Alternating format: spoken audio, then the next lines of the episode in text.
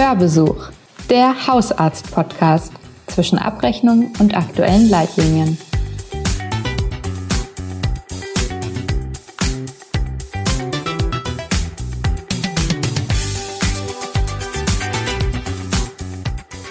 Blutdrucksenkung. Ja, nein, vielleicht.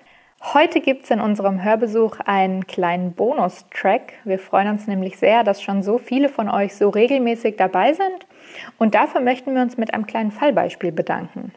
Lasst uns gerne wissen bei Gelegenheit, ob ähm, ihr gern mehr von diesem Format hättet, ob das praktisch ist anzuhören oder ob ihr eher sagt, nein, ähm, das ist uns nichts.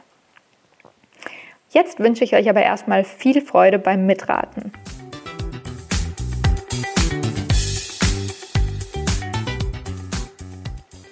Es geht um Patient Herrn P. Er ist männlich, 55 Jahre alt und bei einer Körpergröße von 1,80 Meter wiegt er 95 Kilo. Herr P. hat Diabetes Typ 2, sein HbA1c liegt bei 7,9 Prozent.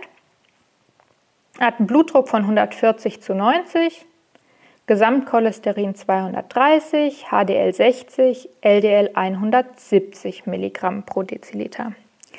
Sein Bruder hatte mit 54 Jahren, also Herr P. ist 55, Bruder hatte mit 54 einen Myokardinfarkt.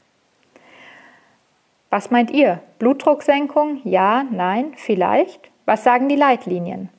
Das habe ich Dr. Uwe Popert, Hausarzt in Kassel, gefragt.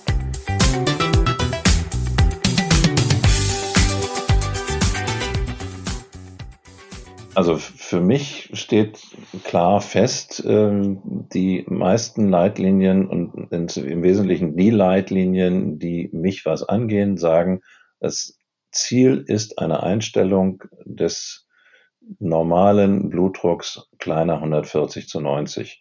Normaler Blutdruck heißt normaler Praxisdruck unter der Messung ähm, zu Hause eher 5 Millimeter niedriger bei beiden Werten ähm, es gab Studien, äh, die Sprint-Studie, die gesagt haben, wir sollen auch kleiner 130 zu 80 gehen.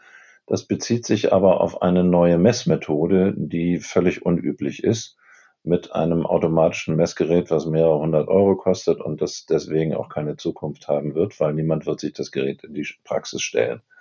Das wird einfach zu teuer und das Ergebnis ist deswegen nicht besser, sondern es sind einfach nur andere Messwerte dann. Insofern 140, 90 ist nach wie vor der durchgängig empfohlene Grenzwert. Es sei denn, wir haben es mit älteren Herrschaften zu tun, zum Beispiel jenseits von 75, 80. Da sollte man unterscheiden zwischen Patienten, denen es vergleichsweise gut geht und die so fit sind wie ein 65-Jähriger. Die sollten dann eben auch die Blutdruckwerte eines 65-Jährigen anstreben während hingegen diejenigen, die im Altersheim liegen, die möglicherweise völlig äh, immobil sind oder nur wenig mobil sind, bei denen kann man mit der Blutdruckeinstellung etwas großzügiger sein. Da gibt es Hinweise, wenn auch keine Beweise, dass die Blutdrucksenkung unter 160 zu 100 wenig Erfolg bringt.